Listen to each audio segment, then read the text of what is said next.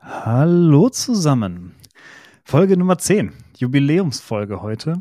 Und wir haben heute mit dabei die Sarah. Und die Sarah hat ein ganz, ganz besonderes Startup gegründet, wie ich finde, und ähm, wird uns da sicherlich äh, ganz viel zu erzählen. Dann möchte ich auch gar nicht lange vom Berg halten und ähm, heiße dich herzlich willkommen, meine Liebe. Hallo Eddie. Ja, vielen Dank, dass ich heute hier sein darf. Sehr schön. Ja, danke, dass es auch so kurzfristig geklappt hat. Ich habe wie, wie so oft schon äh, meinen Podcast-Gast irgendwie erst letzte Woche Freitag von seinem Glück unterrichtet. war ich jedes Mal wieder froh. Ähm, äh, äh, das äh, Mikrofon, das hat geklappt. Äh, war ich auch ganz froh drum. Ich äh, war mir nicht ganz sicher. Ähm, wer Podcast-Gast ist bei uns, kriegt auch ein Mikrofon zugeschickt, wenn es sein muss. Wir haben achten auf die Qualität unseres Sounds. Technisch bestens ausgestattet. Genau. An dieser Stelle muss ich einmal kurz eingreifen. Und zwar haben wir zwar top-technische Ausstattung gehabt, leider hat die Sarah mit dem Internet Schwierigkeiten gehabt und deswegen haben wir beim Ton ähm, die ein oder anderen Aussetzer.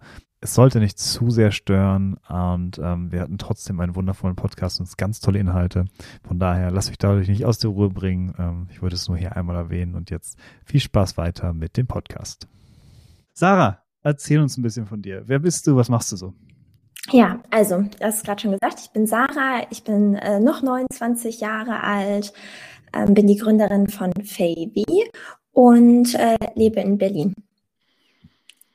Sehr schön, Sarah. Sarah, wir haben uns kennengelernt ähm, im Coworking Space, denn Sarah war eine der wenigen, ähm, die, die noch lange bis spät in den Abend mit mir teilweise im Coworking Space gesessen haben und an ihrem Baby gearbeitet hat, ähm, während du nebenbei gearbeitet hast. Genau. Ähm, ich habe zu der Zeit, wo wir uns kennengelernt haben, noch bei Otto bzw. Lascana als Sortimentsmanagerin für Lingerie gearbeitet und auch Sportbekleidung. Und ähm, Otto ist ja ein sehr cooles, sehr offenes Unternehmen und hat mir halt die Möglichkeit gegeben, neben meinem Job bei Otto schon äh, Favi aufzubauen. Und äh, das habe ich dann in den Nachmittags- und Abendstunden und am Wochenende äh, mit dir und einigen anderen im Rent 24 machen können. Ja, eine Sache, die mir wirklich fehlt, seit, seit Sarah weg ist, Sarah ist nämlich äh, nach Berlin gezogen, ähm, vor einem Jahr mittlerweile, ne, glaube ich. Oder ja, sogar. genau, vor einem Jahr schon. Ja. Ähm, und ähm, hat vorher schon das Coworking Space gewechselt und äh, mit, Sarah teilweise, wir haben uns, wir haben uns gegenseitig mal so, so ein bisschen die Schulter hingehalten. Das fand ich super. Äh, äh, deswegen auch äh, da irgendwas, ich weiß gar nicht, wer das jemals gesagt hat, aber ey, wenn ihr gründet, sucht euch auch andere Gründer, weil ähm, die verstehen teilweise öfter und besser, was ihr für Schwierigkeiten habt, als vielleicht euer direktes Umfeld, ähm, weil es halt irgendwie selber durchleben. Ja, auf ähm, jeden Fall. Ähm, ich bin heute auch ganz gespannt, Sarah, auf, auf all die Sachen, die du so zu erzählen hast, weil ähm, du hast ja mit, mit, mit äh, auch Investoren und Pitches und so, hast ja schon echt eine, eine ganze Odyssee hinter dir. Ähm, und äh, das ist, äh, finde ich, großartig, mal nochmal im Detail zu beleuchten, weil ähm, ich für meinen Teil bin ja, ich habe zwar so ein kleines Seed-Investment gekriegt, aber ähm, in diesem Schritt, wo du gerade bist, da möchte ich erst hinkommen. Deswegen bin ich umso spannender, was du heute so zu berichten hast. Ja, ähm, freue ich mich auf jeden Fall ein bisschen was drü zu drüber, drüber zu berichten. Genau. Ähm, Sarah, mhm. äh, wir haben, du hast es eben schon kurz erwähnt, Favy, unten steht es auch. Ähm, was ist Favy und ähm, wie ist es dazu gekommen? Also Favy ist eine Plattform für Plus-Size-Mode bzw. Curvy Fashion mit einer Eigenmarke, die auch ebenfalls Favy heißt.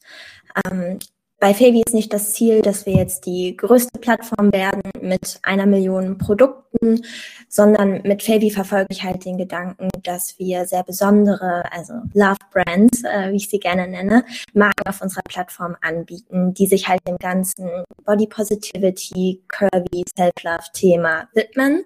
Wir legen dabei auch einen Fokus auf nachhaltige Marken. Unser Private Label, also unsere Eigenmarke, ist zum Beispiel auch nachhaltig.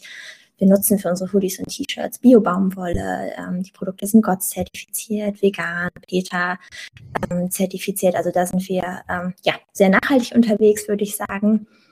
Genau. Und ähm, wie ich dazu gekommen bin, also ich arbeite ja schon relativ lange in der Modebranche. Ich habe erst Mode- und Textilmanagement studiert, habe dann parallel zum Studium schon äh, in Modegeschäften gearbeitet und ähm, dann irgendwann ein Praktikum bei Triumph gestartet und danach bin ich als Werkstudentin bei Otto im große Größenprojekt eingestiegen und hatte damals einen ganz tollen mhm. Chef und habe halt sehr viel von der ganzen Curvy Fashion ähm, Welt mitbekommen Und ähm, das war aber auch der Punkt, wo ich erst mal gesagt habe, okay, hier gibt es noch definitiv irgendwie ein bisschen Platz, man kann noch was machen. Ähm, es gibt immer noch super wenig Marken. Also ich meine, das ist jetzt schon einige Jahre her und es hat sich auch seitdem einiges getan, aber zu dem Zeitpunkt war dann noch sehr viel Raum für Verbesserung und für weitere Marken. Ähm, und das war eigentlich so das erste Mal, dass ich drüber nachgedacht habe. Aber äh, dann habe ich erstmal lieber noch ein bisschen gearbeitet und äh, ein wenig Erfahrung gesammelt, da das ja auch nicht schaden kann. Das ist spannend, dass du das sagst. Ich habe nämlich bei mir 2014 das erste Mal der Punkt, wo ich mich gefragt habe, mache ich mich selbstständig. Und ich habe damals mich auch dagegen entschieden, eben aus dem Grund zu sagen, hey, ähm, vielleicht sammle ich noch ein bisschen Erfahrung. Ich kann retrospektiv nicht hundertprozentig sagen, ob das, äh, ob ich nicht damals hätte schon einfach ins kalte Wasser springen müssen. Ähm, weil auf der einen Seite, auf der anderen Seite hat mir die Erfahrung, die ich gesammelt habe, unglaublich viel gebracht. Aber ist ja die Frage, ne? Ähm, eine Sache, ich, bei mir war es ja die Freelancer-Tum damals. Und wenn du als Freelancer mhm. unterwegs bist, du kriegst unglaublich wenig Feedback. Wenn ich, wenn, wenn du, wenn du, wenn du im, ähm, wenn du als Freelancer unterwegs bist und äh, ob du jetzt gut arbeitest oder schlecht arbeitest, weißt du meistens gar nicht. Du kannst es natürlich aktiv fragen, aber weil meistens ist dieses Verhältnis von, von Auftraggeber zu Freelancer so, mach deinen Job und dann bist du halt wieder weg. Und dadurch, dass du halt wieder weg bist, ne, nimmt, nimmt sich auch keiner die Zeit dafür, dir aktiv Feedback zu geben. Ähm, das ist aber auch ähm, das Zweite, was mir tatsächlich jemand äh, am Anfang meines Freelancer-Tums noch gesagt hat und mir dann, dann äh, im ersten Projekt quasi geraten hat, ich möge doch äh, noch zwei Jahre, zwei, drei Jahre im Angestelltenverhältnis arbeiten. Habe ich natürlich sehr gerne gehört. Ähm, äh, ist am Ende anders gekommen. Aber äh, man muss dazu sagen, bei mir ist das so, ich hinterfrage mich und meine Arbeit auch ständig und kritisch. Ähm, mhm. Und, und äh, selbst wenn ich irgendwas gut programmiert habe, ich habe immer das Gefühl, das ist schlecht. ich habe immer sehr selbstkritisch. Ich, wenn, nee, wenn ich, ist ohne Witz, wenn ich was abgegeben habe, warte ich eigentlich immer nur auf den Tag, dass irgendwer kommt und sagt, das funktioniert nicht. okay. äh, das ist, ja. Ich weiß nicht, ob das ein kleiner innerer Perfektionist ist oder so. Wahrscheinlich. Ähm, Kann man sich ja. bei dir auch fast gar nicht vorstellen. ja, nee, ähm, äh, ähm, stimmt, in meiner Arroganz glaubt man das gar nicht. Aber es ist tatsächlich, ähm, äh, tatsächlich so, dass das ähm, äh, so ein Ding ist, wo ich sage, ich weiß nicht, ob es äh, gut war. Auf der anderen Seite, jede Arbeitserfahrung, die du mitnimmst. Und vor allen Dingen, wenn, ähm, was, was du nicht hast, wenn du früher anfängst, selbstständig ist, du hast keinen Mentor per se. Ne? Also du mhm. hast niemanden, ich habe in meiner, in meiner Angestelltenlaufbahn unglaublich viele Leute gehabt, die mir auch sehr viel mitgegeben haben, die mir sehr viel gezeigt haben. Ne? Äh, der Klaus Schenkel, der war in der ersten Folge hier im, äh, äh im Podcast mit drin, mit dem habe ich fast sechs Jahre zusammengearbeitet ähm, äh, in verschiedenster Form. Ähm, und äh, der, da habe ich unglaublich viel gelernt. Ne? Ähm, mhm. ja, es gibt so, so zwei, drei andere Namen, die man, die man da noch nennen nennen kann, die mich einfach geprägt haben. Und hätte ich nicht diesen Job gemacht hätte, hätte ich die alle nicht kennengelernt. Ja. Ähm, kann also, ich voll verstehen. Bei mir, also ich möchte die Zeit nicht missen, muss ich ehrlich sagen. Also ich habe fachlich mega viel gelernt. Dann ähm, sind ja auch irgendwie Kontakte in der Branche, die man halt knüpft und die einem auch langfristig weiterhelfen. Und genau das ganze Mentorenthema äh, war für mich auch ein Riesenpunkt. Da, bei Otto gibt es natürlich auch sehr viele erfolgreiche Führungspersonen, von denen man halt echt viel lernen kann, die einfach schon viele Erfahrung haben, äh, die schon coole Projekte aufgebaut haben. Und ähm, deswegen, ich, ich würde die Zeit also nicht missen wollen. So, das war schon, war schon gut so. Ja, ja, absolut. Ähm, cool. Jetzt ähm, bist du ja seit wie lange? Das sind schon drei Jahre, die du jetzt dabei bist? Genau. Also die Idee hatte ich schon vor drei Jahren. Genau. Mhm. Ja. Und äh, in drei Jahren ist unglaublich viel passiert und äh, du bist mittlerweile solo für Favy unterwegs den lieben langen Tag. Ähm, was ich mega cool finde. Ähm, äh, also das ist, also an alle da draußen, die schon mal was gestartet haben, neben ihrem Hauptjob. Ähm, und wie gesagt, Sarah war äh, halbtags damals noch bei Laskana, ne, wo du im Rent warst, glaube ich. Ja. Genau. Ähm, und ähm, dann kam sie abends noch um 16 Uhr meistens, ne, so ungefähr rein und hat dann noch bis 22 Uhr gemacht, jeden Tag. Ähm, und äh, ich fand das immer, immer wirklich bemerkenswert. Wochenenden natürlich dann auch oft da gewesen. Ähm, und äh, das war ähm, cool. Eine Sache, die mir bei dir immer aufgefallen ist, wie, wie dein Freund dich unterstützt. Ähm, ja. Und äh, das ist halt auch wichtig, ne, dass das so, wenn du einen Partner hast und der, der das mitzieht, es ist unglaublich wichtig, ähm, äh, dass der mit auf deiner Seite steht, weil wenn der noch dagegen arbeitet zu den allen, zu allen Strapazen, die du eh hast, dann wird es schwierig. Ja, hast du vollkommen recht. Da habe ich in all den Jahren kein böses Wort gehört, sondern sehr, sehr viel Support erfahren, genau wie du es gesagt hast. Mhm. Und äh, aber auch die Zeit mit euch hat mehr einfach unglaublich viel Support gegeben, mich total weitergebracht. Ich würde sagen, das war eigentlich der erste größere Step, den ich mit Favy machen konnte, als ich euch damals im Rennen kennengelernt habe. Weil so Community von anderen Gründern ha äh, zu haben, anderen Leuten, die halt ähnlich denken, die sich was aufbauen wollen, ist halt einfach mhm. echt wertvoll in dem ganzen Prozess und supportet und unterstützt dich auch. Ne? Ich denke noch dran ja. vor dem einen Pitch, wo du mir so geholfen hast und äh, dir mehrfach meinen Pitch angehört hast und mir geholfen hast, den irgendwie noch weiter vorzubereiten. Jo, da haben wir auch noch bis spät in den Abend gesessen. Ja, ja, ja, ich erinnere mich. Ja, auch das, Übung, Übung, Übung. Das fehlt mir auch ein bisschen. Ähm, die, dieses, dieses, dieses Tandem. Äh, muss dazu sagen, fast alle damals aus dem Space sind heute äh, auch in ihrem Unternehmen unterwegs und, und teilweise sehr, sehr erfolgreich. Ähm, äh, ne, wenn ich da, ähm, ich weiß gar nicht, wie das bei, bei Zane aussieht, ähm, die mit Snowlift ein super tolles Projekt da irgendwie hatten. Ähm, dann äh, äh, und Sergei, äh, dann dann auch mit mit, mit Inaway, Maurice und und äh, ähm, Albert hier an der Stelle äh, Shoutout. Ähm, ich freue mich unglaublich, dass das bei den Leuten alles so gut geklappt hat. Ähm, das, äh, weil ich, wir haben alle da gesessen und, und wirklich jede Stunde, jede Minute unseres Lebens irgendwie dem äh, gewidmet. Ähm, die Wahrheit ist aber auch, es hört nicht auf. es, es, wird nur schwieriger. ja, die, die, Entscheid die, die, Entscheidungen werden schwerwiegender. Ähm, äh, es fängt mehr Geld dran und fängt an, Leute anzustellen. Auf einmal hat man, hat man Fixkosten. Das äh, ja, aber äh, äh, ist auf jeden Fall äh, schön, wenn es dann, äh, äh, wenn man dann dran bleibt, äh, weil ich glaube, das ist mit das Wichtigste, oder? Dranbleiben, ja. persistent sein. Wie oft hast, wie oft hast du dran gedacht, aufzuhören? Selten, muss ich sagen, weil ich mir eigentlich sehr, sehr sicher bin, dass ich es schaffe. Aber ich glaube, einmal zwischendurch dachte ich wirklich so, oh, hm. es war irgendwie Mitte letzten Jahres mit Corona, es war ein einziges Auf und Ab und ich war mir dann auch einfach, ja, zwischendurch irgendwie, war ich einfach super frustriert, weil ich dachte, man steckt so viel Arbeit ein, man arbeitet 24-7 und man macht irgendwie nicht die Sprünge, die man machen möchte. Aber das war auch wirklich eher so ein fixer Gedanke, als jetzt echt irgendwie einen mhm. Plan. Ähm, aber den habe ich dann auch sehr schnell wieder verworfen. Da muss man dann mal ein, zwei Gespräche führen, sich mal einmal auf den Hosenboden setzen und dann geht's weiter. Ich glaube, äh, das Weitermachen, was du auch gerade angesprochen hast, ist halt das Wichtigste. Mhm. Ähm, und da wirklich nicht das Ziel aus den Augen zu verlieren, sondern auch dafür weiter zu kämpfen und das ist nicht immer einfach. Ja. Bei mir ist es tatsächlich anders. Ich habe ähm, also ich weiß unbedingt, dass ich diese Selbstständigkeit und, und dieses Unternehmertum auch als spezielle Form dessen ähm, äh, sehr gerne machen möchte, weil selbstständig sein ist ja eher so dieses allein selbstständig, solo selbstständig. Ähm, und ähm, äh, was ich als Freelancer ja jetzt irgendwie seit vier Jahren noch ähm, äh, mal mehr, mal weniger gemacht habe, ist dann einfach für mich selbst. Und das Problem in IT kannst du damit sehr, sehr gut leben. Ähm, und und aber das sorgt halt auch dafür, dass du sagst, okay, ich könnte davon sehr gut leben, ich könnte meine Familie sehr, sehr gut äh, versorgen ist es das wert, das alles aufs Spiel zu setzen für diese kleine, kleine Chance, da was Großeres aufzubauen. Ähm, und äh, ich frage mich wirklich regelmäßig, ob es das wert ist. Klar, du hast auch echt nochmal mehr Verantwortung. Also das kann ich auch verstehen, wenn man halt wirklich eine Familie hat. Ähm, ja, da ist bei mir einfach noch, noch keine Strings attached, sag ich mal. Mhm. Ähm, aber natürlich ist es ein riesen Sacrifice, ne? Und ja. äh, ja, wobei ich das auch schon bevor die Kleine da war. Also ich, ich habe ja hier immer so sozusagen, man hat irgendwie alles mitgenommen. Ich will ich jetzt muss ich mein Gründerteam jetzt schon umbauen. Ähm, das ist ja auch nicht normal eigentlich.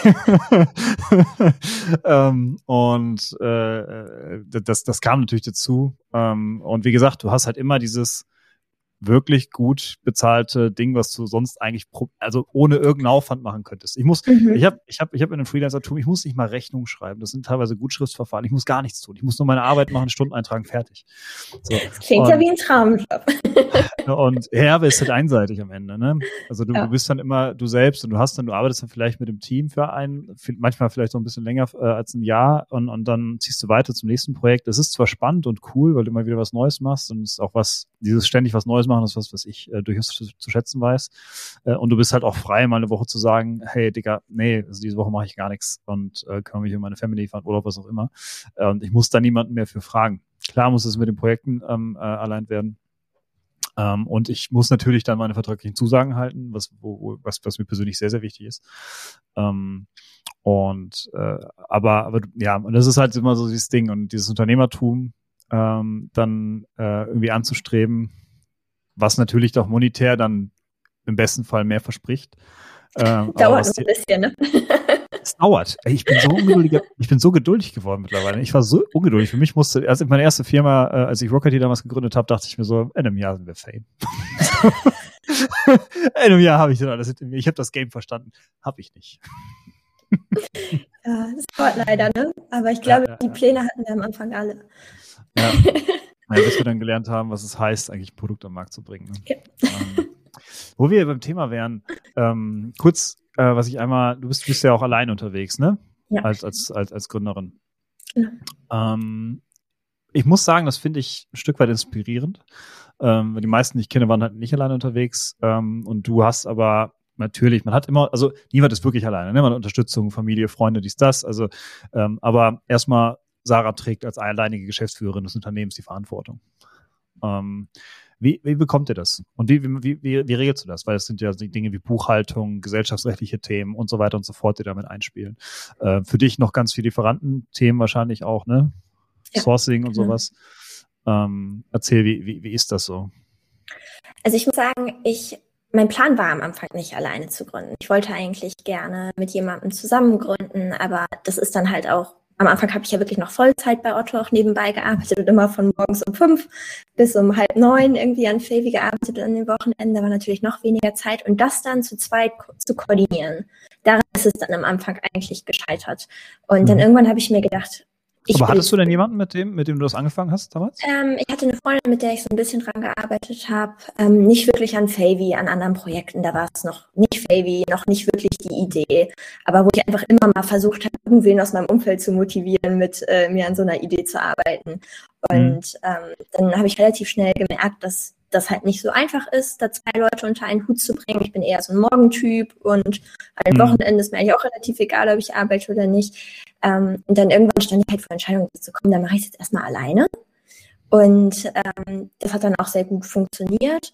Und jetzt aber so gerade die letzten, das letzte Jahr, die letzten anderthalb Jahre, wo ich wirklich Vollzeit an Fabi arbeite und das ja auch wirklich dann einfach mein kompletter Lebensmittelpunkt ist, mhm. ähm, hätte ich mir eigentlich schon einen Co-Founder gewünscht oder würde mir einen wünschen, weil es ist natürlich sehr viel Druck, der auf einem lastet. Man mhm. kann sich mitunter sehr wenig abstimmen. Ich meine, das ist natürlich cool, wenn man halt irgendwie eine Community hat. Und ich habe auch einige Gründer, die mich mega unterstützen und auch manche meiner Investoren unterstützen mich da sehr, sehr eng. Ähm, Aber keiner trägt mit dir den Stein sozusagen, ne? Genau, am Ende muss ich das halt selber machen. Was habe ich mir halt auch so ausgesucht? Und ich glaube, am Ende ist es ja auch ein äh, Privileg, dass ich das überhaupt so umsetzen konnte und durfte.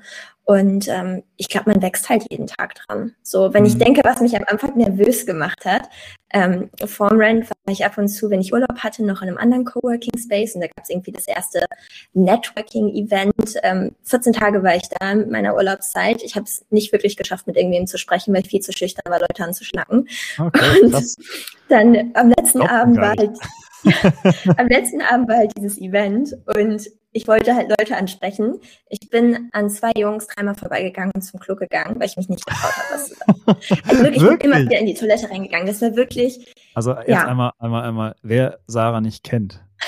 Sarah ist so eine kleine Springmaus. Ich weiß gesagt, sorry, jetzt despektierlich klingt so, so, so, so, so positiv gemeint. Also Sarah ist so voller Energie und ähm, ich kann mir das gar nicht vorstellen. Crazy. Ja, das ist jetzt auch mittlerweile echt schon ein paar Jahre her, da war Phoebe nicht mal gegründet, da war es einfach nur die Idee ja. und ich habe dann halt die Urlaubstage dafür genutzt. Aber das ist nur so ein Beispiel, ne? So, und ich merke es halt, manchmal merkt man es ja gar nicht täglich, es ist eher so rückblickend, wo man denkt, oh, das hätte mich früher gestresst oder mhm. irgendwie mit der Verantwortung konnte ich da und da nicht so umgehen. Und ja, ähm, mittlerweile läuft das eigentlich sehr gut, würde ich sagen. Würdest du sagen, man kann Verantwortung lernen? Ich würde schon sagen, dass man Verantwortung lernen kann. Also ähm, man gewöhnt sich halt irgendwie dran, ne? Mhm. Und äh, ich habe auch mal gehört, dass man ja halt nur wächst, wenn man auch irgendwie sich in ungewohnte Situationen ja. bringt, in denen man sich auch nicht unbedingt immer wohlfühlt. Deswegen äh, versuche ich mir auch jedes Mal einzureden, wenn ich mich mit irgendwas nicht wohlfühle, ja. dass es gerade zu meinem Wachstum beiträgt. Äh, ist, ist auch so. Also ähm, äh, in deiner Komfortzone ist kein Wachstum. Also das, das ist nur außerhalb. Und ähm, ja. nur wenn du dich rausbewegst und was Neues wagst, kannst du dazulernen. Ne? Und es ist letztlich ja auch quasi ähm, äh, ich habe äh, ich wäre Grant Cardone ähm, äh, so ein bisschen äh, verfallen und, und ähm, er sagte in einem sein, seiner Bücher, sagt, geh raus, was willst du denn zu Hause? There's no money in your living room. So. da hat er vollkommen recht. Also, ähm, ne, also wenn, äh, ne, ähm, ist auch Don't talk to strangers. Um, strangers do everything you want, do have everything you want. Also es sind Fremde, die deinen Kram kaufen im Zweifel am Ende. Ne?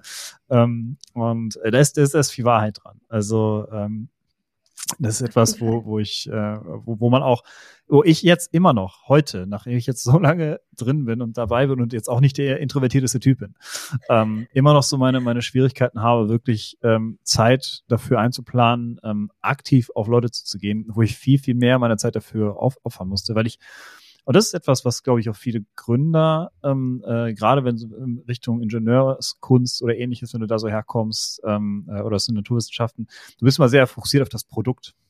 Und mhm. ich habe selber auch immer sehr viel investiert, um ein gutes Produkt zu liefern. Aber ein gutes Produkt ist völlig irrelevant, wenn du nicht mit Menschen redest.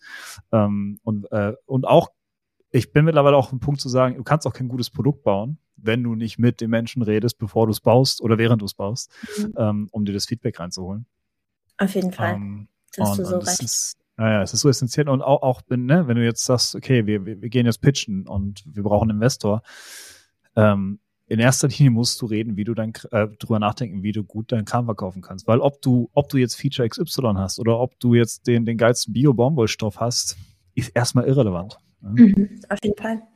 Ähm, auch was, was mir ein Mentor mit auf den Weg äh, gegeben hat. Ähm, Founders, die das erste Mal gegründet haben, äh, die bauen ein Produkt auf und die das zweite Mal gründen, die bauen halt einen Vertriebskanal auf. Absolut. Ich glaube, es ist nichts, nichts was, was mehr war, ist absolut, ja. Ja, das war auch was, was bei mir echt ein bisschen gedauert hat, bis ich das gecheckt habe. Auch, dass man ein Produkt natürlich ja nicht nur einmal baut. Gerade bei mir, Produkte kommen ja ständig, aber Favy so als großes und ganzes Produkt, da muss man mhm. natürlich permanent dran weiterarbeiten. Auch mit Corona hat natürlich auch wieder ganz andere Anforderungen an die Modebranche gestellt. Was tragen Leute? Also ich meine, letzten mhm. Sommer hast du keine Anlasskleidung für irgendwelche Hochzeiten Stimmt, ja. und Sommerfeste verkauft. Ja. Ne? Wie, wie hat sich das bei euch wieder gespiegelt? Die Monate waren super sprunghaft. Also wir haben halt ganz schnell umgestellt auf so Hoodies und T-Shirts, also so ein bisschen Homeoffice-Couture. Mhm. und ähm, das hat auch uns natürlich sehr gut geholfen. genau. Aber äh, an sich halt sehr sprunghaft im letzten Jahr. Man also ich weiß halt, die großen Player haben natürlich alle sehr profitiert ähm, von Corona, aber viele der kleineren Marken auch im Online-Bereich, da war es dann jetzt nicht jeden Monat immer so einfach. Ähm, mhm. Wobei auch sehr, sehr gute Monate dazwischen waren. Ich weiß nicht, ob wenn die Leute dann komplett gelangweilt zu Hause saßen, nach vier bis sechs Wochen, dann gingen plötzlich die Online-Shopping-Zahlen hoch, danach mal wieder ein bisschen runter. Mhm. Und wo, äh, woran glaubst du, lag das bei den kleinen Marken? Weil wenn die großen Marken ähm, ja noch, noch profitiert haben, muss ja ein Bedarf da gewesen sein. Ja, ähm, ich glaube tatsächlich in unsicheren Zeiten, ne, äh, dass man dann sich eher zu Dingen hinorientiert, die man kennt, also die mhm. man bereits kennt und in die man bereits Vertrauen hat. Mhm. Ähm, und dass man dann vielleicht nicht unbedingt so darauf fokussiert ist, jetzt noch irgendwie was Neues in seinem Portfolio mit aufzunehmen oder vielleicht auch bei einer Marke zu bestellen, die man noch gar nicht kennt, bei der man noch nicht bestellt hat, wo man mhm. nicht weiß, wie ist der Customer Service, wie läuft das alles ab, wenn ich es zurückschicken will. Das ist natürlich bei den großen Playern super komfortabel. Mhm. Und ähm, das ist jetzt nur meine Vermutung. Ich kann auch nur erzählen, also ich habe ja mit sehr, sehr vielen Gründerinnen noch Kontakt, die auch bei uns auf der Plattform gelistet sind. Das sind ja alles mehr oder weniger One-Woman-Shows. Mhm. Ähm, und die haben eigentlich alle ähnliche Thematiken ähm, erlebt. Und das war so meine Herleitung. Aber zu 100 Prozent, ob das jetzt der Grund war, kann ich mhm. sehr sagen. Wo es bei Mode auch immer schwierig zu sagen, ob das einfach saisonale Schwankungen sind oder äh, das ist, glaube ich, dann, dann immer entsprechend. Aber ähm, äh, du hattest jetzt schon ein paar Mal angedeutet, ähm, dass du jetzt als Plattform ja unterwegs bist und agierst. Mhm. Ähm, das war nicht immer so, oder? Genau, am Anfang, also den Gedanken hatte ich immer schon, ähm, ließ sich aber am Anfang gar nicht so leicht umsetzen. Du brauchst ja erstmal irgendwie ein Produkt und deine Site muss erstmal gut aussehen und du brauchst auch ein paar Kunden, damit dann halt auch andere Marken sich bei dir listen lassen möchten. Mhm. Ähm, die Plattform ist aber generell schon Teil der großen Fabi-Vision und mhm. da halt, wie gesagt, nicht ich weiß nicht, mein Ziel ist nicht hinter 300 schwarze Kleider bei uns im Shop zu haben, mhm. sondern halt wirklich besondere Produkte und halt auch diese Gründerstories so ein bisschen in den Vordergrund zu rücken, weil es halt so viele coole kleine Labels gibt. Mhm. Und das lässt sich halt sehr gut mit diesem ganzen Plattformthema verknüpfen. Weil ja. ein großes Problem der Modebranche ist ja auch, wenn du für alles immer ähm, das Warenrisiko trägst und auch deine Waren vorfinanzieren musst. Das ist natürlich auch ähm, ja, sehr kapitalintensiv. Mhm. Deswegen die Eigenmarke von Anfang an noch einfach total groß aufzublasen, ist äh, auch gar wäre gar nicht machbar gewesen. Okay, spannend. Aber das heißt, ähm, ich meine, das ist absolut ähm, äh, ähm, relevant, finde ich, weil ähm, ich, ich glaube auch, dass dadurch, wir haben ja mit Instagram und, und, und Facebook und Co., wir haben ja riesige Plattformen, aber die sind sehr, sehr unspezifisch. Und wenn ich da wirklich im spezifischen Bereich gucken will, glaube ich, habe ich da relativ viel Aufwand, ähm, um, um, um da über durchzukommen. Respektive ist sowas wie Facebook ist für mich zum Beispiel eher ein Kontakt halten zu Leuten, mhm. mit denen ich gar nicht so viel Kontakt habe. Ne? Ich bin aber nicht mal das mittlerweile. Facebook ist, sieht mich gar nicht mehr. Ich bin auch halt, ich gehe auch nur auf Instagram alle, alle zwei Wochen mal drauf, um zu gucken, was, äh, was, was Freunde, die auch fotografieren zum Beispiel von mir, was, was diese, was diese posten. Ähm, aber so, so mal, viele junge Leute haben ja ihr Leben in Instagram quasi. Ähm, das ist bei mir jetzt irgendwie so gar nicht, äh, so gar nicht der Fall. Das ist ehrlich gesagt ein bisschen schade, dass ich gerne mehr Präsenz bei Instagram, aber ich kriege mich irgendwie auch nicht dazu durchgerungen. Ist ja ähm. wahrscheinlich auch gesund. Zu viel auf Social Media äh, ist ja auch jetzt nicht die beste Art und Weise, seine Zeit zu verbringen. Ich, ich glaube, dass jeder, jeder Business Owner schon irgendwie Social Media Präsenz haben muss. Deswegen habe ich ja diesen, diesen LinkedIn-Fokus mittlerweile. Ähm, ähm, und äh, da, das funktioniert auch ganz gut und ich, das, man merkt so langsam, wie es so langsam durchsickert, aber das ist halt auch ein Long Game, ne? Also das ist nichts, was du morgen anfängst, übermorgen hast du deine Reichweite. Das ist halt, ne, die Kurve geht dann so und dann irgendwann macht sie dann den Knick nach oben. Und dann kann das relativ schnell gehen, wenn du dann weiter konsistent bleibst. Aber du musst halt diese ersten Meter, das ist so geil. Ich habe äh, ganz viele Videos gesehen von, von YouTubern, die ich, die ich ganz gerne mag. Und die haben halt immer so ein, ähm, äh, so ein Video zwischendrin mal, so was verdienen wir mit YouTube. Und dann zeigen sie so von, von da, wo sie angefangen haben vor vier Jahren, dann zeigen sie so die Kurve. Und das ist wie so tot, tot, tot. Ah, hier kommt langsam Leben. So. Und das ist, ähm, und das zieht sich so durch. Ich glaube, Social Media ist genau das. Äh, und mit Unternehmen ist ja auch genau das. Ne? Du kannst halt irgendwie Glück haben und mal einen großen Wurf landen, der relativ schnell einschlägt. Ne? Wenn ich jetzt, ähm, äh, äh, wenn ich jetzt so einen anderen, anderen Player sehe, der äh, während Corona hochgehypt wurde, ähm, dann, dann, ja, hast du relativ schnell einfach den Punkt, dass du sagst, okay, da ist vielleicht ein bisschen überblasen jetzt. Ne? Ähm, aber in den meisten Fällen, in den meisten Fällen läuft es halt genauso. Du musst halt durch lange, lange, lange schwimmen, bis du dann irgendwann mal Land siehst. Ähm, und äh, ja. Auf jeden Fall. Bei uns ist ja der Fokus komplett auf Instagram, ähm, was auch echt ein cooles Tool ist, finde ich, um Kontakt zur Community zu halten. Äh, über Instagram sehe ich hinterher, was unsere Kunden, also wie sie mhm. Kleidung stylen, wie zufrieden sie sind. Ich habe letzte Woche gerade eine ganz süße Nachricht von einer Kundin bekommen, die ich mir am liebsten ausgedruckt und über meinen Sehr Bildschirm schön. gehangen. Ähm, ja ich glaube mittlerweile auch über Instagram die Umfragen. Also mhm. man kann ja Instagram wirklich komplett nutzen für sein Business. Wir suchen neue Brands über Instagram, wir knüpfen Kontakte zu mhm. anderen Marken und Plattformen, wo unsere Brand irgendwie gelistet ist oder wo wir sie hin verkaufen. Ähm, zu unseren Kunden haben wir Kontakt, wir können noch Market Research über Instagram machen ähm, mhm. und natürlich Content äh, auch teilen. Also das ist schon finde ich nicht ja, zu ja, unterschätzen. Das ist ein wichtiges Werkzeug. Ne? Ich glaube, ähm, ähm, absolut. Und, und ich glaube, wie gesagt, gerade bei der Modebranche ist Instagram halt das, das Go-To. Mhm. Ähm, aber was, worauf ich eigentlich hinaus wollte, diese großen, Entschuldigung, ähm, diese großen, äh, diese großen globalen ähm, äh, Netzwerke, äh, ich glaube, und auch Plattformen. Ich glaube, da ist ganz viel Luft noch für kleinere Plattformen, die aber deutlich spezialisierter sind. Ne? Und mhm. ähm, es gibt zum Beispiel, ich weiß nicht, ob du, ob du die kennst, äh, hast du Avocado? Äh, Avocado Store, ne? Avocado Store, genau. Da habe ich die Dinger her. Und das ist ja auch nicht von Avocado mhm. Store, mhm. sondern das ist irgendeine Marke. Das ist ja auch 100% Bio-Baumwolle oder irgendwas. Ja. Ähm, da, das war mir halt auch wichtig. Und ähm, ich finde es cool zu wissen, dass es, dass es Stores gibt, die sich halt auf diese nachhaltige Ware spezialisieren.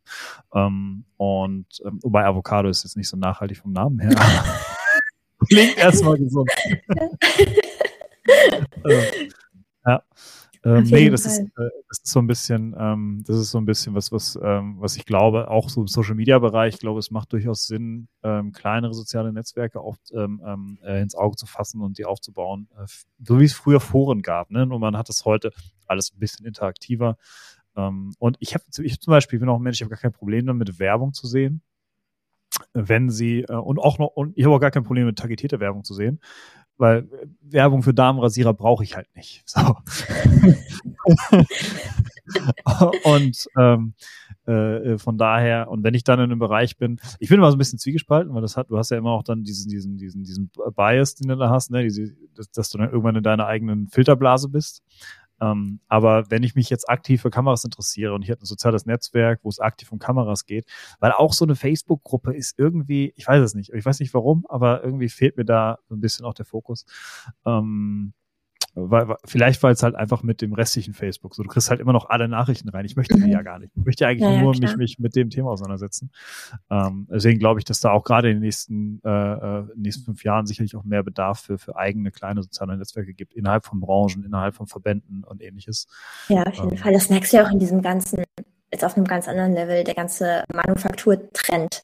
Also vor ja. einigen Jahren war es noch irgendwie, desto größer, desto besser und äh, alles mhm. an einem Ort kommen. Und jetzt geht's ja wieder hin, zurück, irgendwie handgemacht und besonders und ausgewählt und, und, und. Ich, glaub, ich glaube, ähm, dass die, die letzten beiden sind wichtig. Ne? Ich glaube, das handgemacht ist nett, ist irgendwie ein Gimmick, was du irgendwie mit verkaufst. Ja. Aber ehrlich gesagt, viele industriell gefertigte Sachen sind deutlich hochwertiger, einfach vom, vom, vom Dingen her, weil die, so ein Laser ist viel, viel präziser am Schweißen, als ich ja, es bin. So. Ich glaube, ähm, es ist auch eher das Gefühl handgemacht. Ja, ja, ja, ja genau. Und äh, das ist, dieses handgemacht impliziert ja auch, da gibt's nicht so viele von. Mhm. Und ich mhm. glaube, das ist diese Selbstverwirklichung, Exklusivität. Ähm, ey, ganz ja. ehrlich, wenn ich Zeit hätte, ich würde gerne meine eigene Möbel bauen. So. Ähm, und äh, einfach nur, damit es halt mein Ding ist. So, ne? Ja. Ähm, ähm, auf der einen Seite, auf der anderen Seite ist mir Deko egal. Also ich weiß gar nicht, ob das nur geschlafen ist von mir. Ja. ähm, ne, ich gucke eh den ganzen Tag auf Screens, also ähm, von daher. Wofür braucht man denn Möbel, ha? Lieber einen eigenen Laptop oder einen eigenen Bildschirm bauen. Ich habe das erste Mal richtig Geld ausgegeben für Büromöbel. Ich habe das immer völlig verurteilt. Aber wenn du erst erste Mal irgendwie richtig Schulterschmerzen hast, denkst du dir, vielleicht sollte ich einen besseren Stuhl kaufen. Ich sitze auch seit einem halben Jahr am Esstisch. Oh ja, und ich, äh, du kannst, jetzt habe ich auch gehört, du kannst irgendwie, ich weiß, ich habe das nicht verifiziert, ne? Ich möchte jetzt hier keine Fake News vertreiben, aber ich habe gehört, dass man dieses Jahr Büromöbel wegen Homeoffice absetzen kann, vollständig von der Steuer. Uh. Und deswegen würde ich, das war, ich habe das, ich habe es erst gekauft und habe danach die Information gekriegt, was nicht schlimm ist. ich weiß sie trotzdem zu schätzen, aber das kann ich ja vielleicht an Leute rausgeben. Die können es auch noch mal verifizieren. Schreibt es mir gerne in die Kommentare oder in den Chat, wenn irgendwer zuhört, der es weiß. Ähm, äh, also genau, wenn ihr, wenn ihr Büro kauft, könnt ihr die absetzen. Und ich habe mir tatsächlich so einen höhenverstellbaren Tisch jetzt gekauft und ähm, den, den, den, den tollen Stuhl hier. Ähm, und, Sehr schick. Äh, ich hatte, ich habe, ich habe hier über Monate hier an einem Kinderschreibtisch mit einem Kinderstuhl gesessen. Aber das, ähm, äh, und irgendwann hatte ich nur noch Schmerzen, dass ich, dass ich zu dem nächsten Büroladen bin und sage, hey Leute, ich muss mir helfen, ich brauche einen Stuhl. ja. Naja, die, die haben, äh, ich habe mehr für den Stuhl als für den Tisch bezahlt. Oh, ja. ja. Aber okay. ich wusste auch nicht, wie viele, wie viele Einstellmöglichkeiten so ein Stuhl haben kann. Ja, ich glaube, da war, geht einiges. Ja, da war genau. Der hier hat ungefähr 16 verschiedene Einstellungsmöglichkeiten, wo Krass. ich mir so denke. Und die sind, und, und das, wenn du sie hast, weißt du sie zu schätzen. Ja. sag, ich sag, da kannst du im Konzern für machen. Ne? ich glaube, das gibt's sogar. Also ich glaube, ich glaube, da gibt's sogar. Äh, ich meine, bei Otto gab es auch Leute, die rumkommen ja. und dir helfen, deine Stühle ja. einzustellen. Ist so. Ich habe ich hab mir das auch erstmal alles von denen erklären lassen. So, und dann und dann im Nachgang noch meine Frau, die auch mal schon so eine Schulung gemacht hat, ob sie mir da nicht helfen kann. Es ist auch schwierig, auf dem Stuhl zu sitzen und selber von der Seite drauf zu gucken, muss man dazu sagen. Ja, klar. Das das Keine einfache Task. das ist ganz gut, wenn da jemand bei ist. Ja. Ähm, nee, auch was, äh, was ich äh, ähm, jetzt, das ist, äh, glaube ich, einer der größten Takeaways, die ich so in den letzten halben, dreiviertel Jahr hatte, ist, ähm, äh, ähm, äh, guck, wo du dein Geld für ausgibst und, und, und sieh zu, dass es investierst. Wenn ich einen Stuhl kaufe, war das für mich früher sinnbefreit. Aber wenn ich unter Schmerzen nicht richtig arbeiten kann, ist das ein Blocker. Das heißt, es macht durchaus Sinn, mhm. sich einen vernünftigen Stuhl zu kaufen. Äh, und so Dinge. Ich hätte so einen Stuhl, für so viel Geld auch für den Stuhl nicht bezahlt vor, vor einiger Zeit, aber mittlerweile weiß ich halt alles zu schätzen, was mir meine Arbeit einfacher macht. Ne? Ja, auf jeden Fall. Ich weiß nicht, wie es bei dir ist. Ich arbeite auch noch mal deutlich mehr, seitdem wir im Homeoffice sind. Also also ich habe ja schon, ich habe schon jede Wache Stunde, jede Wache Stunde gearbeitet. Also bei mir war einfach nicht mehr viel drin. Aber, aber das war noch der Weg zur Arbeit, finde ich irgendwie. Den hatte ich also immer noch. Ich bin immer noch ins Moment gefahren tatsächlich ah, okay, äh, letztes okay. Jahr. Also äh, bis bis bis zum zweiten Lockdown. Ab seit dem zweiten Lockdown, ähm, äh, seit Anfang November bin ich dann auch komplett zu Hause. Ah, okay. Ähm, und äh, man muss, ich hatte natürlich eine besondere Zeit jetzt. Wir haben ja das große Fashion-Event ja äh, gemacht, wie ich jetzt schon ein paar Mal von erzählt hatte. Ähm, und für mich hieß das drei Monate lang 18 Stunden die Woche, sieben Tage die Woche. Ne? Äh, 18 Stunden am Tag, sieben Tage die Woche. Ähm, danach hatte ich auch, also, ey Leute, man kann zu viel arbeiten. Also ich habe wirklich. ist möglich. Äh, ja, ja, ja, ich, ich wäre der Erste, der das der, der widersprochen hätte. Ähm, aber man kann zu viel arbeiten. Also man braucht auch Ruhephasen. Ich habe den ganzen Februar und auch teilweise den März verlo äh, verloren, in Anführungsstrichen, oder kaum irgendwie was zustande gekriegt.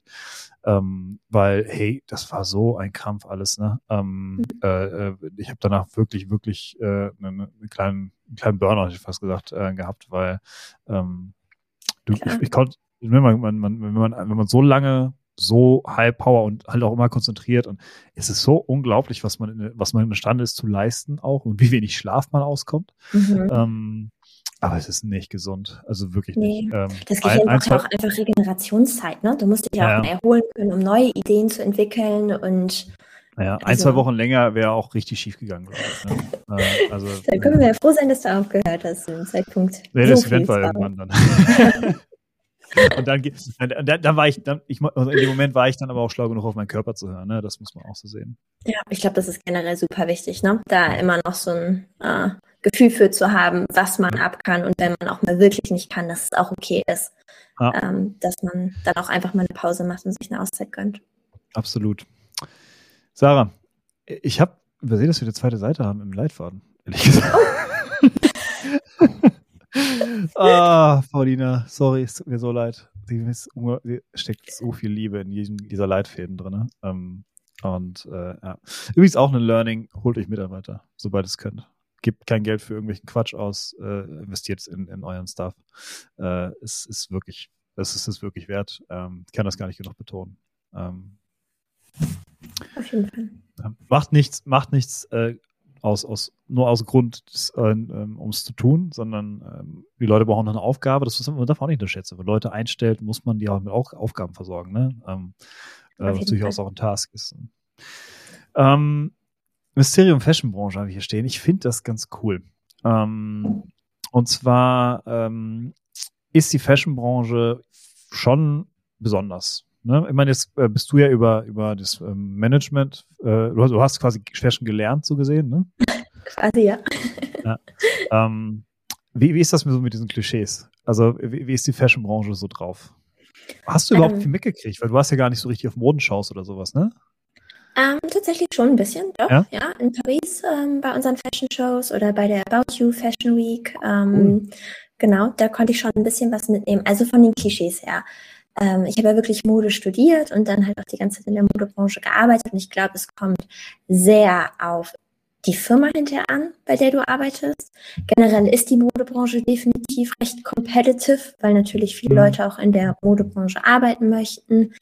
Ähm, aber dann am Ende hängt es, glaube ich, hinterher ganz krass an der Company Culture, wie die jeweilige Firma ist. Ähm, und natürlich, ich meine, irgendwie, was ja auch vielleicht ein Klischee ist, Teufel trägt Prada, Liebe für Mode und Co. Ne? Wenn man in der Modebranche arbeitet, liebt man in der Mode, äh, Mode in der Regel ja auch. Und dann kleidet man sich vielleicht auch dementsprechend mhm. und hat irgendwie einen leichten Shopping-Tick oder so. Mhm. Ähm, deswegen glaube ich, hängt das schon zum Teil auch zusammen. Aber ich glaube, manchmal wird es auch ein bisschen mystifiziert. Also äh, am Ende gibt es da auch ganz normale Jobs und nicht jeder, der in der Mode arbeitet, ist auch wirklich absoluter Modefan. Es gibt ja so viele Jobs, die dann auch von Warensteuerung über Vertrieb hm. der Produkte, über E-Commerce. So, ja. Ja, da, da, da, wird jeder, da, wird auch jeder Ingenieur äh, äh seinen, seinen Spaß dran finden. Also da gibt es wirklich viele Aufgaben, die sehr, sehr spannend sind. Ja. Genau, deswegen, das ist immer nur ein Teil. Klar, man, man stellt sich dann irgendwie die Einkäuferin vor oder irgendwelche PR-Managerin, mhm. ähm, die dann vielleicht wirklich jeden Tag mit geilen Outfit ins Büro gestiefelt kommen. Ähm, aber ich glaube, das ist einfach eher auch Freude an der Mode und Freude an dem Produkt und äh, dass man ja auch mit einem Produkt arbeiten kann, was man halt wirklich liebt und hinter dem man steht. Hm. Jetzt, ich muss hier eine kleinere für, für, für Paulina. Ähm, das heißt, ich stelle hier stehen, was würdest du jungen Frauen raten, die in die Modewelt wollen? Ich würde sagen, was würdest du jungen Menschen raten, die in die Modewelt wollen? Weil ähm, ich für meinen Teil fand die Modewelt immer spannend, so ein bisschen aus der, ähm, aus der ästhetischen Position raus. Ähm, einfach auch von, von dem, was ich fotografiere auch gerne und dann ähm, äh, wie gesagt, finde ich, finde ich, also alles, alles äh, an ästhetischen Merkmalen der, der Mode finde ich sehr, sehr spannend. Und ich hatte damals sogar, ob ich nach Hamburg gekommen bin, drüber nachgedacht, ob ich nicht einfach auf Modestudenten zugehe und frage, ob ich äh, dem Fotos machen soll. Ähm, und äh, Ich, ich bilde mir immer noch was drauf ein, das eine Foto, was ich für dich äh, äh, mit deinem Model gemacht habe, dass das bei Instagram gut lief.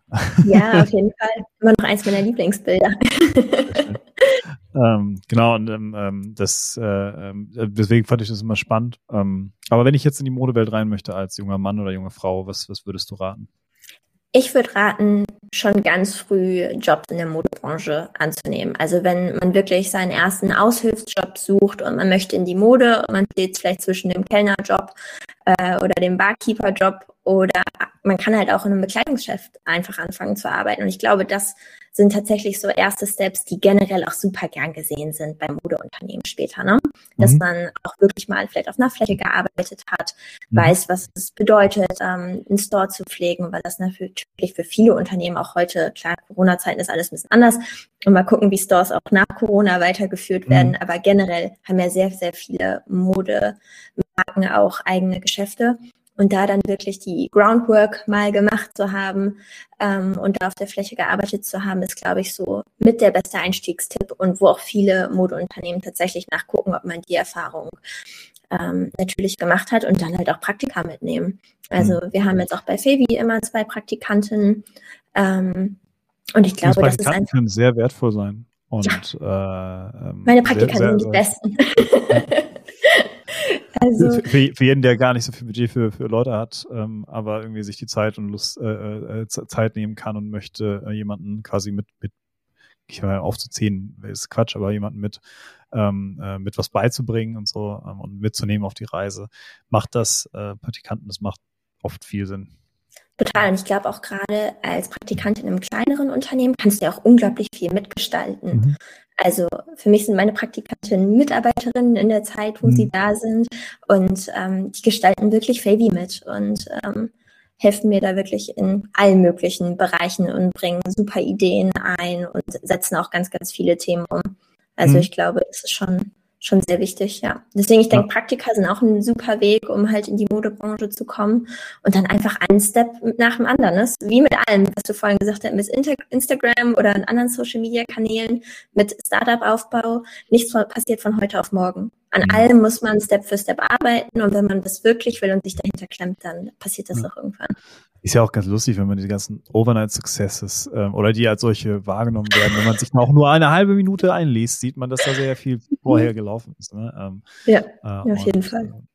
Äh, teilweise auch sehr viel, sehr viel Cleverness gebraucht wurde, um auf eine Stelle zu kommen. Weil es halt auch, ne? Ich meine, ich, ich frage mich auch oft, warum, warum immer noch so viel ähm, äh, warum eine Konkurrenzanalyse irgendwie immer noch so weit vor, vorangestellt wird. Ähm, ich, es ist, glaube ich, wichtig zu sehen, äh, was andere Leute machen, aber es ist erstmal, du, du, deine Konkurrenz wird dir nicht sagen, ob deine Idee gut ist. Ähm, mhm. und, ne, also das, äh, ich habe nie verstanden, warum da so ein großer Fokus drauf liegt, weil in erster Linie musst du deinen Kram machen und dein Kram, den du tust, ist am besten das, was die Leute wollen. Ähm, und ja. äh, nur nicht das, was du willst. so. Definitiv. Ich glaube, das Wertvollste ist da einfach wirklich zu versuchen, die ganze Zeit mit den eigenen Kunden das Produkt weiterzuentwickeln. Mhm. Also das ist das, was mir am meisten geholfen hat, da wirklich zu auch immer wieder diesen Gegencheck zu machen, weil manchmal ist man dann hat man zwei drei Monate, wo man wieder ganz euphorisch in irgendeine Richtung entwickelt und neue Ideen umsetzt, aber dann auch mhm. wieder diesen diesen Check zu machen, zu sagen so hey Kunden findet ihr das jetzt eigentlich überhaupt geil, äh, was wir hier gemacht haben und ähm, wie wir das umgesetzt haben? Ich glaube, das ist auch ein ganz wichtiger Punkt. Eine Sache, die ich, ähm, äh, die, die ich, die ich, ähm, ich muss jetzt mal gucken, wie ich so bei nächsten Thema leite. Ähm, eine Sache, die ich, die ich da immer bei dir auch gut finde, wenn du sagst, auch mitgestalten. Du selber gestaltest ja quasi eine neue, ich will nicht sagen eine neue Bewegung, aber ähm, schon eine neue Art und Weise, ähm, äh, wie man, wie man Kleidung denkt, weil ich meine, Size, Size Zero und, und äh, Model muss irgendwie maximal 40 Kilogramm wiegen, ist, da sind schon äh, glaube ich, ein bisschen länger von weg. Aber mhm. es ist halt immer noch ein gewisses Schönheitsideal, was in den Köpfen, gerade ist, ich glaube, vielleicht auch sogar nochmal bestärkt durch den ganzen Fitnesswahn, ähm, äh, den es teilweise gibt, wobei auch das nicht, ich glaube, den gab es schon immer. Also wenn, wenn, wenn, wenn, wenn, wenn, du so, wenn du so, wenn du so Werbung siehst aus den 80ern oder so, Fitnessstudios, wo die damals aufkamen, das gab's ja schon, schon ist ja nichts Neues. Mhm. Ähm, ich glaube sowieso, das meiste, was wir heute so durchleben, ist nichts Neues, ist durch Social Media einfach nur deutlich sichtbarer. Ähm, ja. Nee, aber worauf ich aber eigentlich hinaus wollte, ist, ähm, du hattest ja, ähm, du versuchst ja auch so ein bisschen das Verständnis von Schönheit ähm, irgendwie da neu, ähm, neu zu denken oder neu zu gestalten. Also, wir sind, finde ich, ein bisschen wenig noch drauf eingegangen bisher. Ähm, erzähl uns mal ein bisschen was dazu. Was, was ist so dein Hintergrund? Weil ich habe immer das Gefühl, Sarah ist wirklich der Mensch wichtig und dass der Mensch sich gut fühlt. Du hast es, also damit hast du es quasi schon gesagt. Mir geht es wirklich darum, einfach die Modebranche zu öffnen und wirklich auch allen Frauen zu zeigen, dass sie schön sind und auch, dass sie das Recht haben, sich so zu fühlen. Weil ich finde, also für mich persönlich ist Mode halt ein Ausdrucksmittel. Mode gibt mir Selbstbewusstsein. Mode, ja, mit Mode kann ich Leuten zeigen, wer ich bin, was ich fühle, wie ich gesehen werden möchte. Und ich finde es also fatal, wie die Modebranche sehr, sehr lange Zeit kurvige Frauen da benachteiligt hat und ähm, denen das Recht so ein bisschen vorenthalten hat oder auch, ja, die Sachen waren ja immer sehr feminin und ähm, wenig Trends wurden umgesetzt und wir wollen da ja genau konträr zu ansetzen, dass wir halt sagen, setz deine Kurven in Szene, fühl dich schön so wie du bist, hab Spaß an Mode, geh raus und zeig der Welt, ähm, ja, was für geile Outfits du trägst und ähm, wie selbstbewusst du bist. Ähm, genau, und deswegen glaube ich, ist das halt ein ganz, ganz wichtiger Switch, den wir alle irgendwie machen müssen. Also dieses Umdenken einfach in den Köpfen und ähm, ja, daran arbeite ich, das ist mir ganz wichtig. Sehr schön. Hast, hast du dir denn irgendwie so ein Credo, hast du das als, als, als Markenbotschaft irgendwie auch festgelegt? Weil, wenn ich jetzt, ähm, gibt ja dieses Simon Sinek, Why, How, What, das habe ich mir neulich tatsächlich erst das erste Mal mal angehört. Ähm, und und ähm, ich fand die Idee, die so ein Warum über alles zu stellen, sodass jeder Mitarbeiter, wenn er irgendwas entscheidet, sich fragen kann, zahlt das auf unser Warum ein oder eigentlich nicht? Mhm. Ähm, ähm, habt ihr sowas äh, bei euch in der Firma installiert? Ja, also ich möchte Mode machen für mehr Selbstliebe. Mhm. Das ist so das Credo, weil ich glaube, die beiden Sachen verknüpft, ein tolles Outfit und wirklich aber auch die Liebe für sich selbst, was man ja lernen muss, was ja einfach mhm. auch durch Social Media oder auch, ich meine, als wir groß geworden sind, waren die Mager-Models noch äh, voll im absolut. Trend.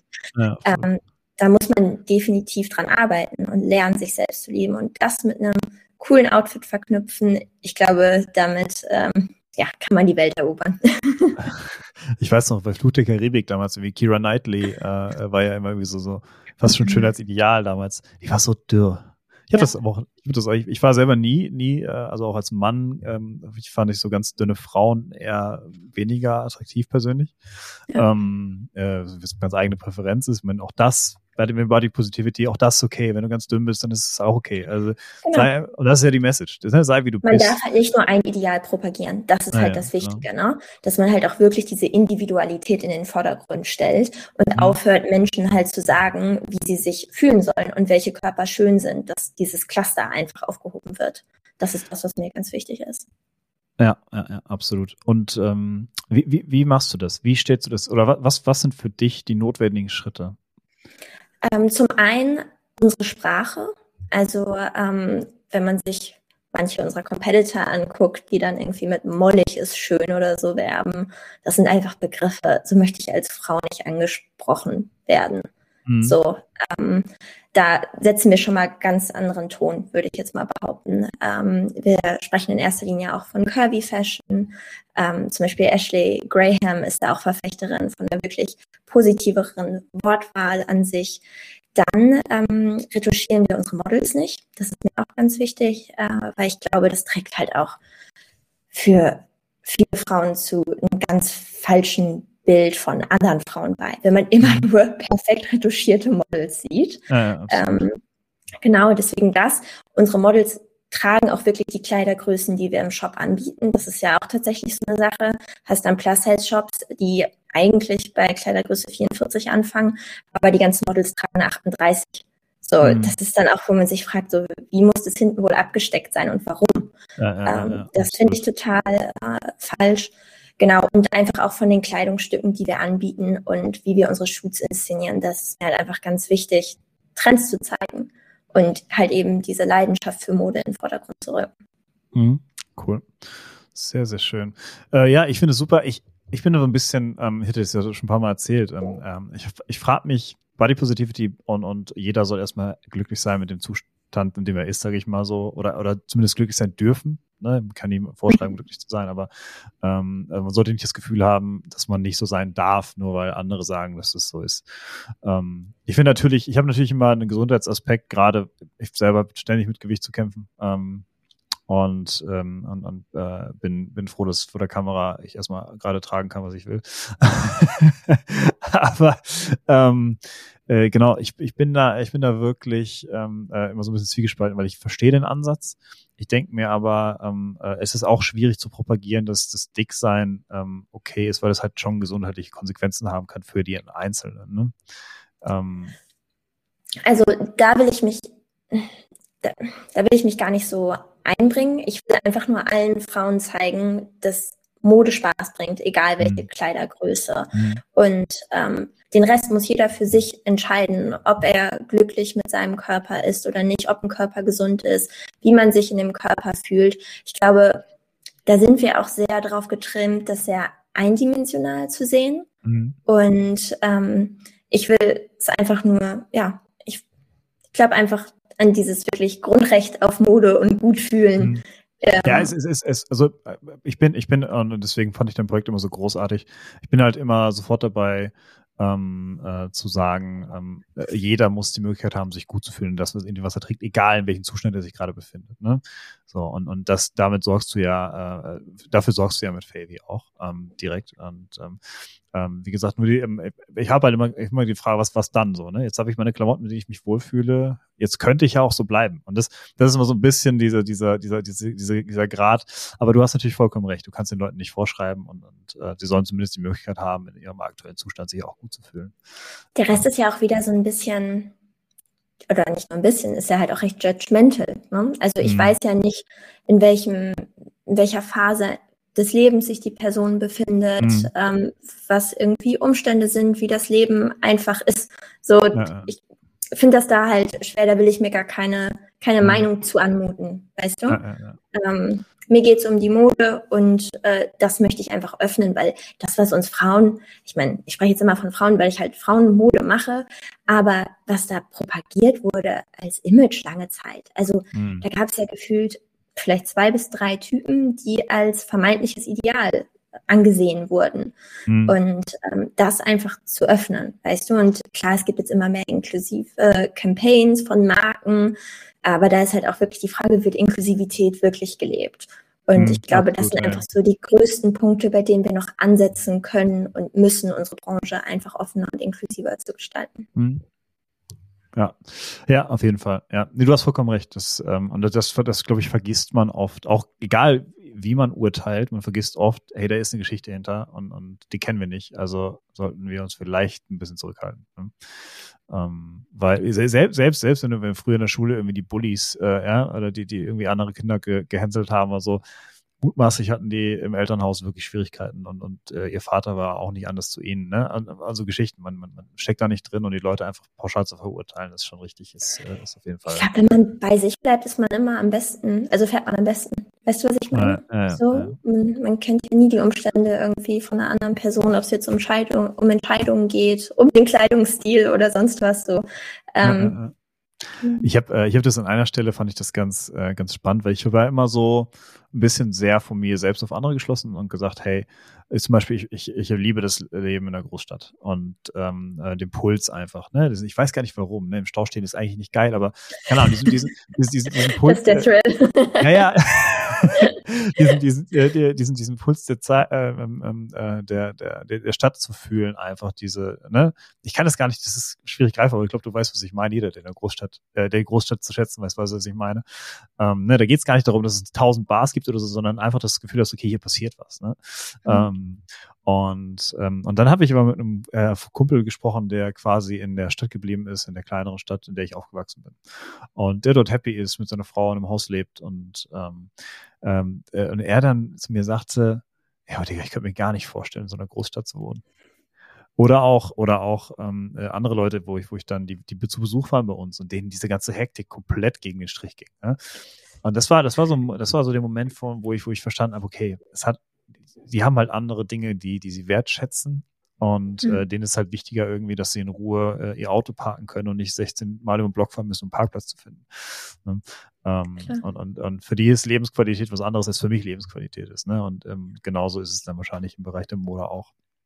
Tatsächlich ist ja auch was, was man irgendwie mit der Zeit erst lernt und mitnimmt. Ne? Manchmal ist man ja auch irgendwie in so einer Bubble unterwegs. Absolut. Irgendwie. Eigentlich immer, oder? Man ist eigentlich ja. immer in einer Bubble unterwegs. Und ja, desto, ja, desto öfter man, desto öfter man es schafft, über seinen eigenen Tellerrand mal hinauszugucken, desto öfter ist man auch in der Lage, andere Meinungen zuzulassen und, mhm. und sich damit auseinanderzusetzen.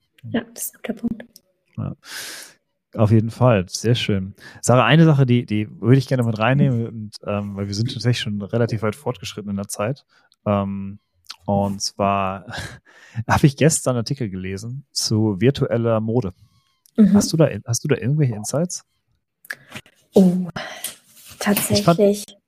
Also ich weiß, dass ähm, es einige Unternehmen gibt, zum Beispiel, ich meine, Farfetch ist da recht weit vorne, was irgendwie AI Technologien angeht, ähm, Mode wirklich digital zu präsentieren. Und ähm, das könnte natürlich auch einen riesen Kostenfaktor aus diesem ganzen Modegeschäft rausnehmen, wenn man Mode einfach sehr, sehr früh digitalisieren kann und diesen ganzen mhm. Fotokettenprozess auslagern kann. Mhm. Ähm, aber jetzt so im Detail, was der absolute Status quo ist, für mich ist das tatsächlich alles noch so ein bisschen Zukunft aktuell. Ähm, dadurch, dass ich jetzt auch technologisch nicht die fitteste bin, ich kann jetzt nicht coden wie du, Eddie. ähm, aber ja. ja, ich denke mal, zukunftsmäßig wird da einiges auf uns zukommen. Also ich meine, es gibt ja, jetzt schon diese Influencerinnen, die komplett digital ihre Profile steuern. Mhm. Also die gibt es ja gar nicht wirklich, sind ja keine echten Personen, ne? sondern es sind quasi so, okay, animierte ja. Influencerinnen, ähm, die ja, auch crazy, relativ ja. große Channels haben. Deswegen, ich glaube, da wird noch einiges auf uns zukommen. Ich fand, äh, ich, ich fand es eher so, ähm, also ich glaube, das erste, äh, ist, die sind aktuell noch sehr teuer, ist wirklich virtuelle Kleidungsstücke. Also die gibt es nicht, sondern die gibt es nur virtuell zum Kaufen. Und du kannst dir dann entweder, ich glaube, die ersten Versuche waren, dass der per Photoshop irgendwer dieses Ding auf dich raufretuschiert hat und du das bei Instagram dann posten konntest. Ähm, Geil. Und, äh, äh, und dann hat es natürlich auch noch diese Auswüchse, dass du Kollektionen bei Fortnite oder so drin hast. Also wirklich ja, okay. virtuelle, also wirklich virtuelle Mode, gar nicht irgendwie digital AI irgendwas. Aber wie ja. du sagst, es hat zum Beispiel die, die, die Variante zu sagen, okay, ich kann mir vielleicht äh, die eine oder andere Stoffprobe sparen oder ich kann mir auch vielleicht den einen oder anderen Shoot sparen, wenn ich mir einfach irgendwie das Ding auf die Models drauf retuschiere. Ja, dann fotografiere ich Models nur noch in verschiedenen Posen, aber nackt. und dann, und dann ziehe ich den an, was ich möchte. Ähm, ja, klar. Ähm, das äh, ist auf jeden Fall ähm, ganz spannend. Ich finde spannend, was das für Auswüchse hat, weil die ersten Auswüchse sind dann immer so richtig abgespaced. Das sind dann so Sachen, so wie mit Tribute von Panem damals in äh, irgendwie. das ist so, ähm, ist ganz, ganz spannend.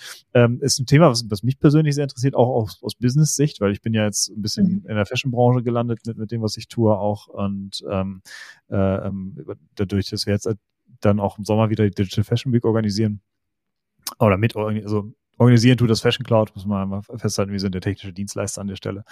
Ähm, ähm, aber ja, wir sind Teil der Kette, die es möglich macht, dass, dass so ein äh, großes Event mit diesmal wahrscheinlich 10.000 Leuten ähm, äh, dann einfach digital stattfindet. Ich bin auch gespannt, wir gehen Head-to-Head -head mit der äh, Modeschau in Frankfurt. Oh, ähm, aufregend. Und, ja, ist irgendwie ein paar Wochen auseinander nur. Und ähm, ich, ich, hab, ich bin gerade auf die Marken gespannt, die auf beiden Veranstaltungen sind und wer davon danach nochmal auf so eine reale Veranstaltung geht. Oder nochmal auf die digitale, je nachdem. Aber ich bin sehr, sehr gespannt, was das angeht.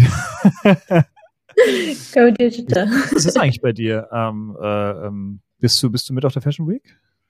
Ähm, ich denke mal nicht. Also wir haben jetzt in der Vergangenheit äh, Messen mitgemacht, häufig, die wirklich ähm, aus der Curvy-Community aufgebaut und gegründet mhm. wurden. Ähm, da gab es aber jetzt in der Vergangenheit keine digitalen Konzepte.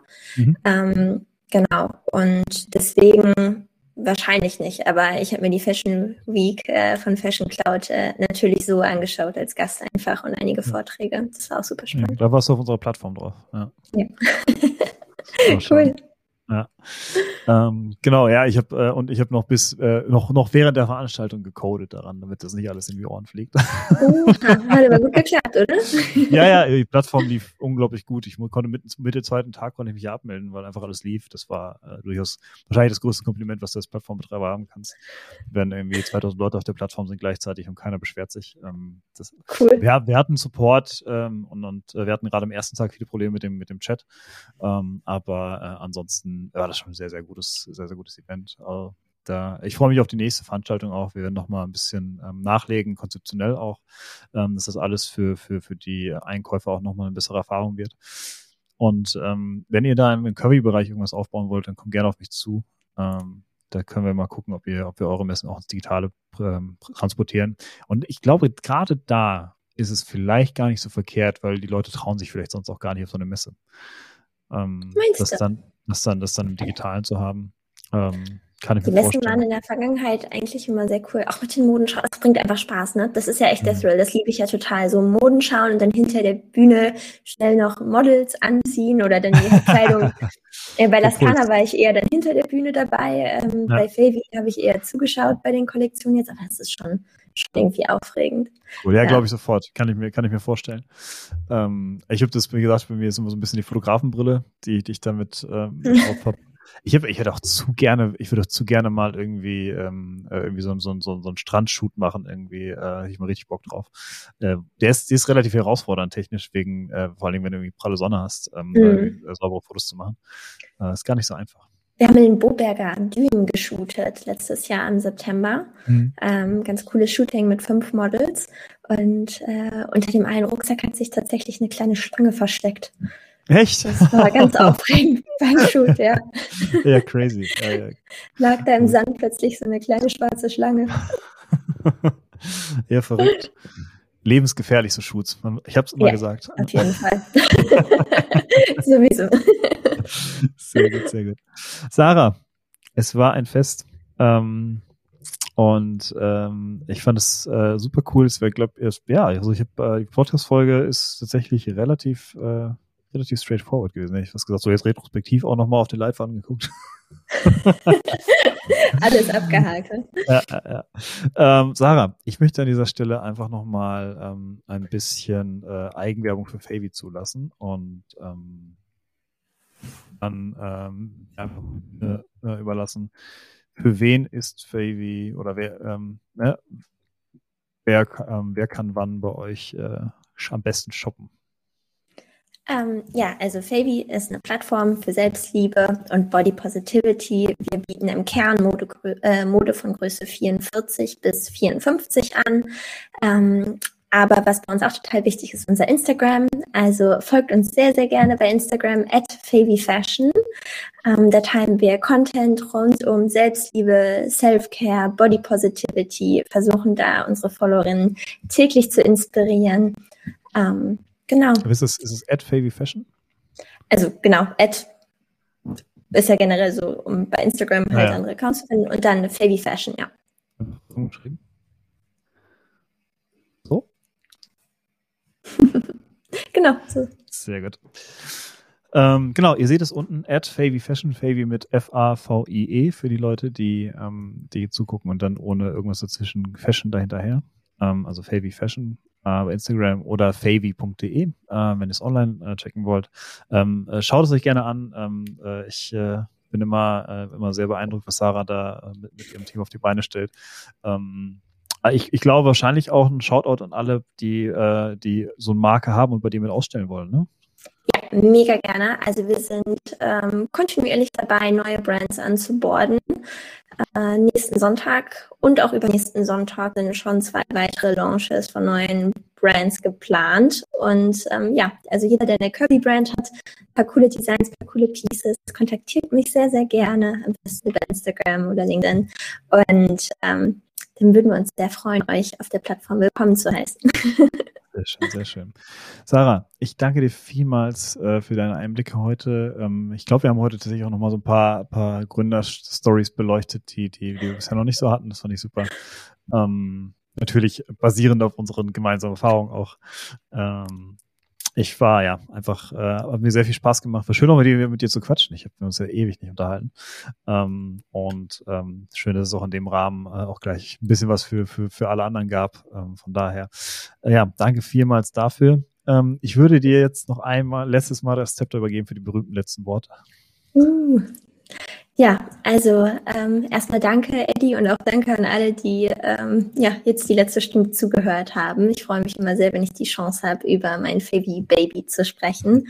Ähm, und ja, ich bin einfach dankbar für jeden, der uns unterstützt und uns hilft, die Modebranche zu verändern. Denn das ist das, was ich mit Favy letztendlich machen möchte und allen Frauen zu zeigen, dass sie schön sind und das Recht haben, sich auch so zu fühlen. Sehr schön. Mit äh, den Worten will ich gar nicht lange weiter drum reden. Ich wünsche euch wie immer einen wunderschönen Abend. Äh, wer nächste Woche zu Gast ist, ist noch nicht ganz klar. Es kann tatsächlich sogar sein, dass wir nächste Woche mal, ähm, mal eine Pause machen. Ähm, aber ähm, ja, das werdet ihr dann über die äh, einstiegigen Kanäle erfahren. Und ähm, ja, ich wünsche euch ein schönes Wochenende. Genießt die Zeit. Ich hoffe, das Wetter spielt mit. Und ähm, dann hören und sehen wir uns dann beim nächsten Mal. Ciao, ciao. Tschüss.